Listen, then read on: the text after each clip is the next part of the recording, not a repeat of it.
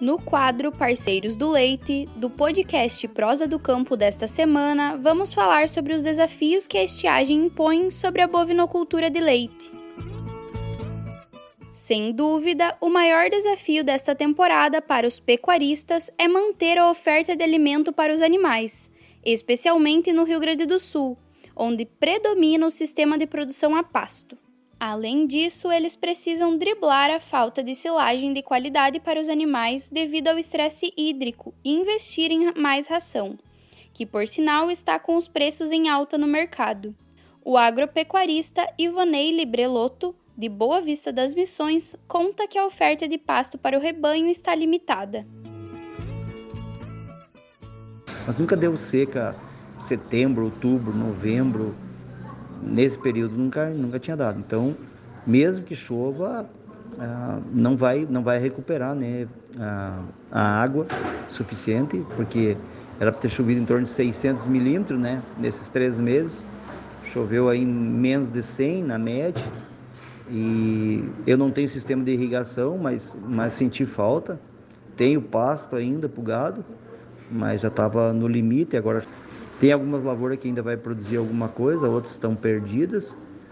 É, tem lavoura de feijão também do cedo que foi prejudicada. Os plantios de soja estão bem atrasados, a gente não vê praticamente lavoura tapando o solo, muito pouco, a maioria das lavouras estão estão em pré-germinação, germinando ou foram plantadas agora antes da chuva. Essas que foram plantadas essa semana, graças a Deus, vai germinar bem, né? Se continuar chovendo bem. Mas a situação é essa. É bem preocupante porque a reserva de água está pouca. Nós já fomos prejudicados no verão pela falta de chuva. O inverno, o trigo, a geada pegou e mais um pouquinho de seca também deu uma queda na produção. O preço compensou, mas é preocupante para frente a questão da alimentação dos animais, custo da ração, custo do milho e a produtividade das lavouras já estão prejudicadas sim, e bastante. Quem tem sobra de comida, quem tem irrigação, claro, desde que tenha reserva da água, mas também prejudicou um pouco, consegue passar por esses períodos aí de uma maneira melhor, né?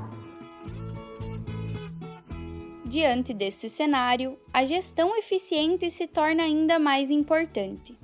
Em uma breve análise, o zootecnista Luanderson Borges comenta que muitos produtores estão investindo na produção de grãos, por conta da alta valorização destes no mercado. Os pecuaristas enfrentarão dificuldades para manter o plantel, tendo em vista a falta de alimento que pode ocorrer caso as chuvas não normalizarem. Isso poderá ser um fator limitante para investimentos na produção de leite. Além do volume de pasto disponível ser muito inferior a anos anteriores, por conta da seca, o uso de silagem por conta disso aumentou. A safra desse ano, que já deveria estar mais adiantada, está atrasada.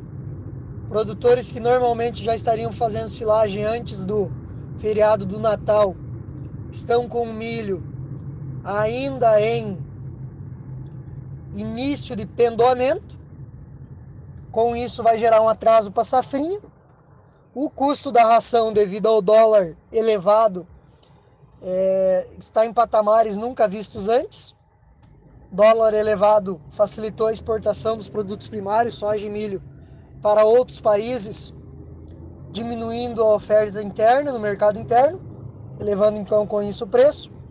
A tendência para os próximos meses ainda é de elevação dos custos de ração, muitos produtores parando com atividade, deixando de produzir leite para vender a vaca para açougue com preços atrativos no mercado da carne, usando a área que anteriormente era de pastagem para colocar milho e soja assim que normalizarem normalizar a questão climática, né? É, não tendo a demanda da, de, de pasto para vaca, colocando milho e soja com preço atrativo de grãos, potencialmente uma menor oferta de leite no primeiro semestre de 2020 e com isso uma, um reflexo no valor ao produtor. Porém, devido à seca, existe-se o risco muito grande de muitos produtores terem que parar com a atividade não por preço e custos, mas sim por falta de alimento. Também faz parte de uma gestão eficiente ter alternativas para enfrentar períodos como este. É o que afirma o zootecnista. Basicamente, a prevenção é o armazenamento de alimentos, sejam eles silagem, feno, pré-secado. De que forma? A silagem é o alimento mais nutritivo conhecido, de volume, grandes volumes por área, rendimento, custo médio. Muitos produtores alegam que o custo é elevado, porém, em relação à área utilizada, o custo ele dilui-se. Feno, sugestão: separar piquetes aos quais não sejam necessários para o pastejo dos animais e, com busca de parcerias, fazer o corte e enfardamento desse volume excedente em momentos de grande oferta de pastagem. Pode então ser armazenado com praticamente é, baixo volume de água no feno em si pode ser, ser armazenado por longos períodos. Pressecado da mesma forma. Então, com isso, o produtor estaria se prevenindo para momentos de escassez de alimento. Sempre procurar fazer o controle forrageiro, a administração do volume de alimentação para um ano, um ano inteiro, e não apenas períodos de estiagem. Na bovinocultura de leite, como em qualquer outra atividade que depende de fatores externos, como as chuvas, ter um bom planejamento para os momentos de crise é a melhor opção.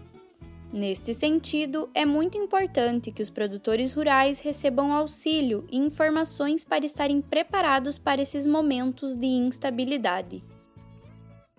Nos acompanhe também nas redes sociais em novorural.com. Este foi mais um episódio do podcast Prosa do Campo da Novo Rural. Apresentação, produção e edição: Tayane Borges.